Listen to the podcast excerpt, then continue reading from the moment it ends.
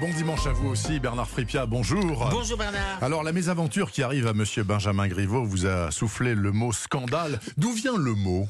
Ben, des Grecs qui appelaient scandalé la pierre où ils plaçaient l'appât censé piéger l'animal qu'ils chassaient. Ah. Alors ce mot se déplace à Rome où avant Jules César, un créancier pouvait faire démembrer son débiteur insolvable. Si un copain vous doit un repas. Alors on pour changer cette loi, César imagine une cérémonie. Il installe une pierre devant le Capitole et oblige le responsable d'une banqueroute à heurter trois fois la pierre avec son postérieur dénudé en criant Kedo bonis, j'abandonne mes biens.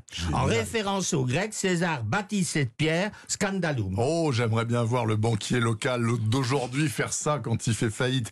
Il ne manque pas d'imagination tout de même, le camarade César. Ben non, en fait, il a été aidé par le fait que scandalum se rapprochait de scandere, qui signifiait escalader, mais que les grammairiens utilisaient pour décrire la rythmique poétique, faisant allusion au battement du pied qui marque la mesure. Scander vient de là. Alors César a dû penser que ses contemporains verraient dans la cérémonie un homme ruiné qui scande sa honte. D'accord, ça console un petit peu de savoir tout de même que les Romains étaient aussi fous que nous, non? Oui. Cette cérémonie, en tout cas, modifie la signification de scandalum, qui retourne chez les Grecs où le sens de scandalé varie. Alors, ce scandalé intègre le langage chrétien décrivant une action qui nous fait tomber dans le péché.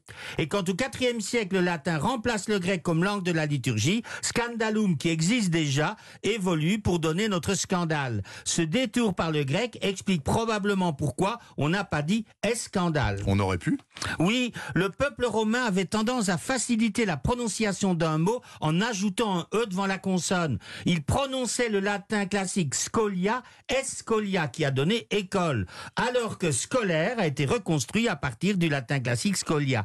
Eh ben, scandale aurait eu le même sort s'il était venu directement du langage populaire. Mais comme il est passé par le grec, enfin, il nous reste tout de même esclandre, qui a la même origine. Oui, absolument, l'esclandre. Et la moralité de tout ça, Bernard Ben, méfions-nous des scandales, hein, car quand tous les dégoûtés quittent la politique, il ne reste plus que les dégoûtants. Et là, c'est la démocratie qui est piégée.